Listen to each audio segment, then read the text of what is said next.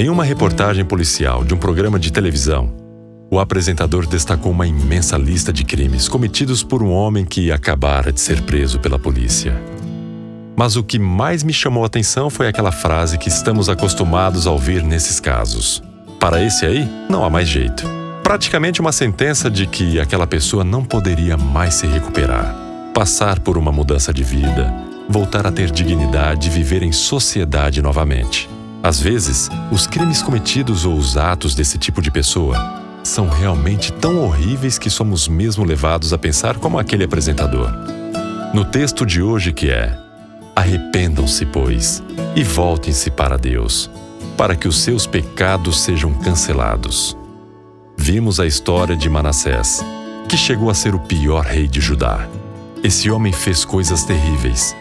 Voltou ao povo contra Deus, não dava ouvidos a ninguém. Fazia o que lhe dava na cabeça. Mandou matar várias pessoas que não comungavam de suas atitudes. Praticava muitas coisas erradas. Chegou a ponto de cometer um absurdo de sacrificar seus próprios filhos em rituais idólatras. Enfim, um homem que cometeu muitos erros e crimes, não muitos diferentes dos que são cometidos hoje em dia. Mas Deus, por amar todo pecador, dá uma oportunidade para Manassés. Ele foi levado cativo pelo rei da Síria e lá no cativeiro teve tempo para refletir sobre seus erros e dirigiu a Deus uma oração de arrependimento. E Deus, como é misericordioso, com todos aqueles que se arrependem de seus erros, o perdoa e faz dele um novo ser.